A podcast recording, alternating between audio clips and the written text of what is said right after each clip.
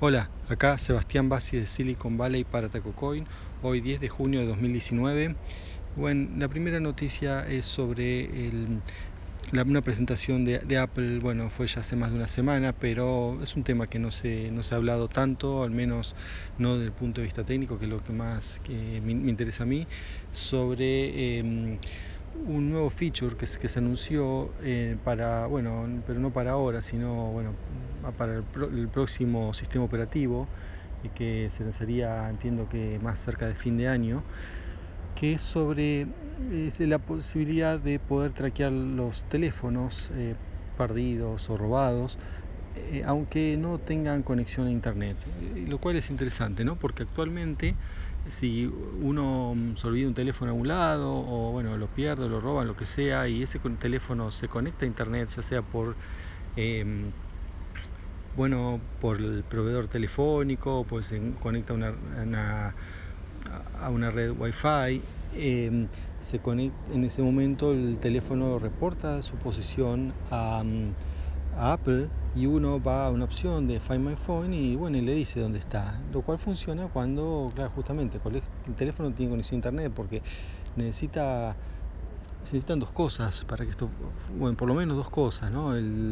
La conexión a internet, que es lo que hace mmm, que el teléfono le pueda decir a Apple, ¿no? Que, que, dónde está, y justamente también, ¿no? La posición de GPS, que bueno, el teléfono la es es el responsable de, obtenerla. Bueno, ¿qué pasa cuando no hay conexión a internet? Bueno, hasta ahora directamente ese teléfono ya estaba, estaba perdido. Eh, al menos no se puede encontrar con Find My Phone. Bueno, ahora la, la, novedad, por lo que han anunciado, es que van a poder, se va a poder eh, acceder a, eh, o sea, uno va a poder saber dónde está el teléfono siempre y cuando ese teléfono se conecte con, se conecte con otro dispositivo eh, Apple que tenga el mismo sistema operativo y, eh, y, una vez que tenga ese mismo eh, sistema operativo va a estar digamos escuchando señales de otros escuchando una manera de decir no sino sería en realidad recibiendo eh, emisión, emisiones de Bluetooth de baja frecuencia que se llama BLE Bluetooth Low Emissions algo así y que es un, un protocolo ¿no? de, de, Bluetooth que bueno gasta como más o menos un décimo de, energía que el Bluetooth convencional y tiene casi la misma llegada, no, no tiene la misma potencia, pero bueno, eh, es más que suficiente y con eso lo que, lo, que permite es le, decirle a otro teléfono, bueno, acá estoy, tengo tal ID y estoy acá. A veces por el teléfono no sabe dónde está, ¿no? Pues, porque bueno, puede no tener puesto dónde está, pero el otro sí está conectado, con el que se conecta, presumiblemente está conectado, y es el que hace un relay o retransmite esa información hacia Apple. Y acá otra cosa interesante, no es un nivel más de seguridad, porque fíjense que si no esto significaría que uno está mandando el, ¿no? el teléfono perdido está o, o, no, puede, uno puede mandar la señal sin estar perdido. Eh, digamos, estaría mandando constantemente nuestra posición para todos los demás teléfonos. Bueno, esto no es tan así, porque esta posición, si uno lo está mandando, no puede ser leída por nadie porque está encriptada. Y acá está, esto es lo más interesante, ¿no? O sea, de por sí ya es interesante el hecho de que no necesita conexión a internet y que puedo usar otro teléfono u otro dispositivo, puede ser una, una Mac o puede ser un, un iPad, ¿no? Para de otra persona que esté pasando por ahí o bueno, o, que esté estacionada ahí, lo que sea, un, router eh, también de Mac, eh, cualquier otro dispositivo que sirva de, de, intermediario. Eso ya es interesante, pero acá también está el tema ¿no? De, de, no revelar la posición, mandarla encriptada y ahora encriptada con la usando la clave pública del dueño del dispositivo. Entonces esto significa que ni siquiera Apple sabe dónde está nuestro teléfono, lo cual es un eh, es un avance con respecto al punto anterior, porque antes esto también tiene ¿no? consecuencias. O antes uno decía, bueno, está bien, es bueno que yo pierdo el teléfono, le pregunto a Mac dónde está y me dice, pero eso también significa que eh, Apple sabe dónde está mi teléfono, sabe dónde estoy yo constantemente. Bueno, con este sistema esto deja de ser así. Eh, Apple va a mandar la información encriptada y el único que tiene la, este, la clave privada para desencriptar algo que fue encriptado con la clave pública es eh, digamos, en este caso eh, es la persona que dueña de ese dispositivo. Eso sí, para que esto funcione hay que se necesitan por lo menos dos dispositivos Apple. Em, digamos, porque uno en uno uno genera las claves y otro la tiene que tiene que tener la clave pública, porque si no, no nunca va a poder descifrarla. Entonces, supongamos, yo tengo un iPhone y un iPad. Entonces, en el iPhone genero el, em, bueno, el, par el par de claves y entre ellos dispositivos se intercambian las claves públicas. Cosa que el día que yo pierda el celular, el, el iPhone, desde el iPad voy a poder desencriptar esa clave pública. Y como les decía, ni siquiera Apple va a poder hacerlo. Así que bueno, eh, estamos, bueno, todavía no, pero se está probando. Bueno, hay algunas dudas todavía, el sistema no está 100% claro, mucho de lo que le estoy diciendo en realidad es una deducción del, de la información que se dijo hasta el momento, más eh, una deducción, digamos, razonable en base también a lo que se conoce de la tecnología en general de encriptación y lo que se conoce de los anuncios de Apple.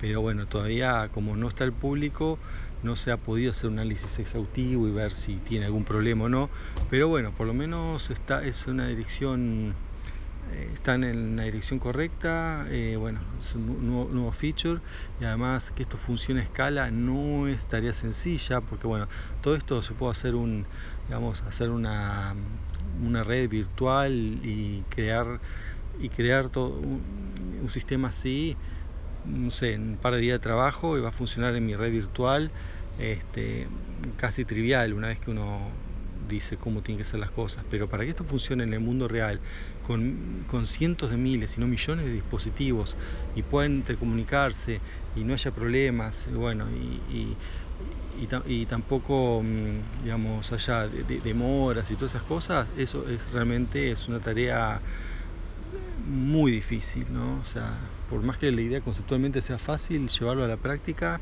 con un ecosistema tan grande como el de Apple también, ¿no? No es tan grande como, por ejemplo, Android, pero bueno, sigue siendo escala. Eh, también, bueno, hablando de ecosistema, esto me imagino va a funcionar mejor en Estados Unidos, donde mucha gente tiene este, mm, iPhone o, o, algún dispositivo de Apple. Eh, bueno, como yo le decía acá, los programadores, o sea, el 90% prácticamente usa MacBooks, la penetración de Apple es muy grande y otra ventaja también de Apple acá es que ellos actualizan el sistema operativo también, no de prepo uno preguntan, pero bueno, la gente termina aceptando y uno no depende de los, la, OTA o lo que son los, eh, los upgrades que mandan las operadoras, es Apple quien se encarga. Entonces uno por ahí tiene un, Android y, y, si en general, ¿no?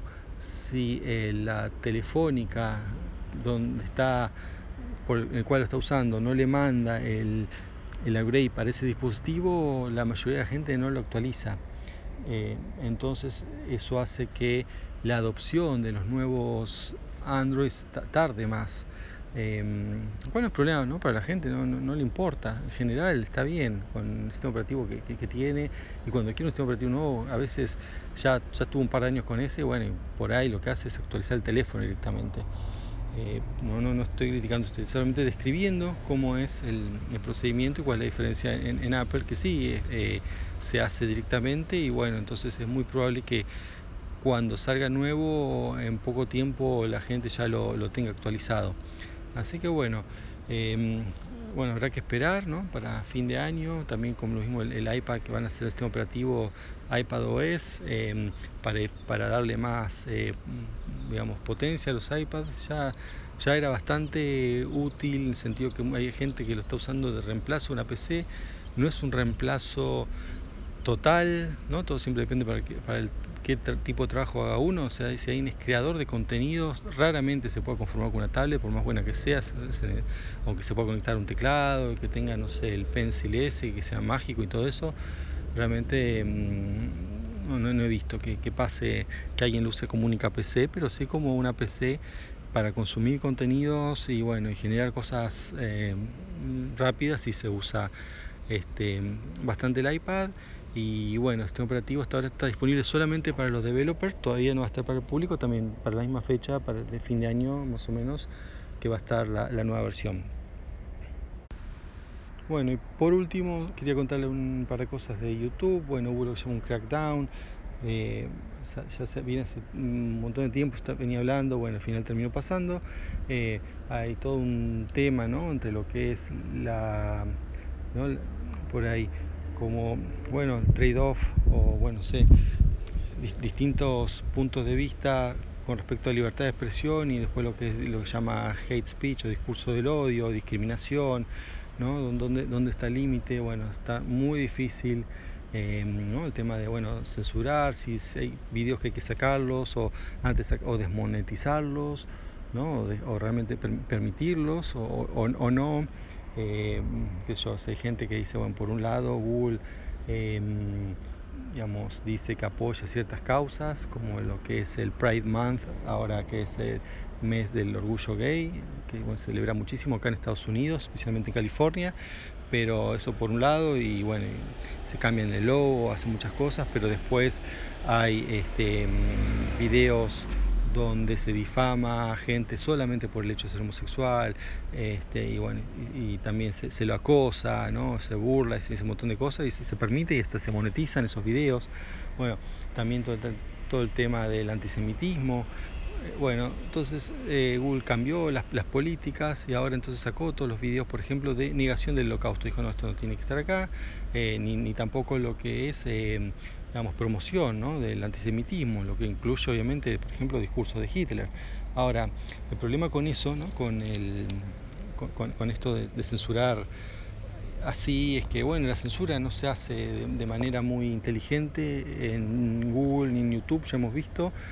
Eh, evidentemente de usar algoritmos o bueno o personas eh, de otras culturas típicamente se sabe que usan gente de la India y bueno hay centros en todo el mundo no este, pero bueno, ahí es donde está la, la, la, mayoría y realmente, bueno, cometen muchos errores. Entonces, por ejemplo, en el, en el caso este del antisemitismo, eh, hay sitios de historia que usan los profesores para, para mostrar a los alumnos, de, ¿no? ver historia de la Segunda Guerra Mundial, en los cuales aparecen discursos de Hitler, o incluso, bueno, eh, sitios de historia para mostrar lo que es el nazismo, una manera de mostrar lo que es el nazismo, mostrar a Hitler. Y bueno, entonces...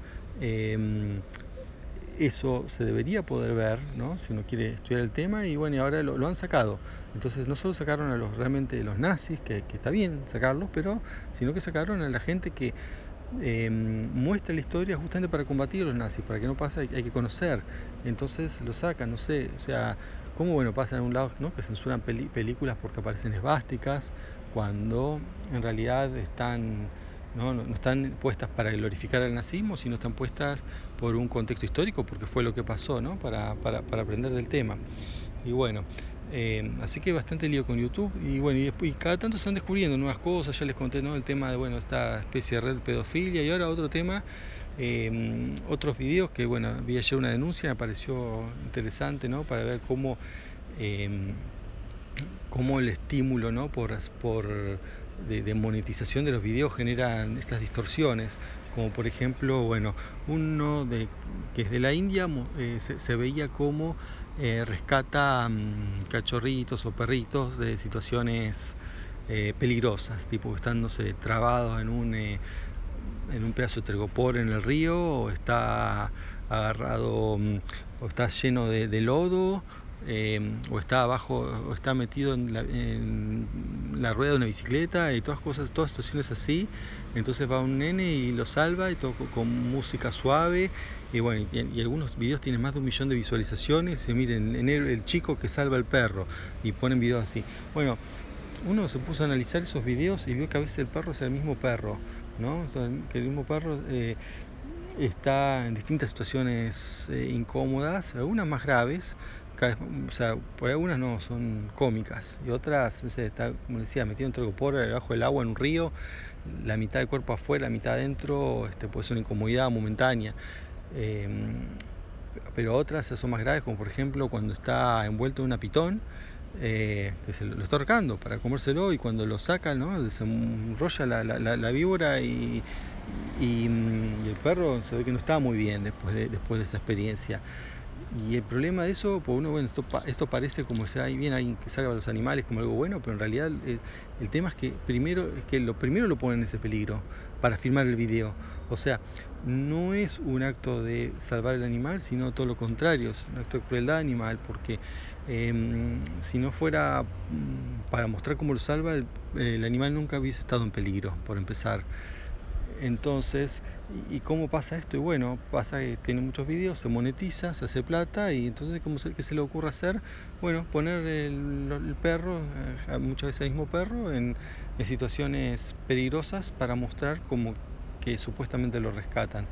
Y bueno, este, ayer ¿no? hicieron la denuncia, no lo habían borrado todavía, pero supongo que también lo tendría que borrar. Entonces esto muestra que es, todo, es muy difícil todo este tema, eh, ¿no? lo que es el, estímulo del por ahí para hacer las ganancias de, lo, de los avisos, eh, bueno, para sobre todo mm, países más pobres es, muy alto. Esto lo hemos visto también con el caso de, en China, que han hecho unos dibujos eh, horribles para, para nenes, pero que muestran cualquier cosa, pero que imitan dibujos, digamos, occidentales, y, pero bueno, mostraban realmente cual, cual, cualquier cosa, se agarraban protagonistas eh, de moda, no sé, eh, Peppa Pig y todo eso, y pero les ponían en situaciones sexuales. Total, también, ¿no? También la responsabilidad de los padres, lo dejan ahí con, con, YouTube y que consuman el video siguiente y así, bueno, entonces los chinos estos este, eh, aprovechaban eh, en hacer estos pseudo dibujos con personajes conocidos en situaciones, eh, digamos, que, no, no, contribuyen nada a los chicos. Y bueno, hasta también se, se, descubrió esa red y se la terminó desmonetizando y eventualmente eh, borrando. Pero bueno, son cosas eh, que pasan y bueno, hay que estar atentos. Bueno, eso es todo por hoy. Hasta la próxima. Chao.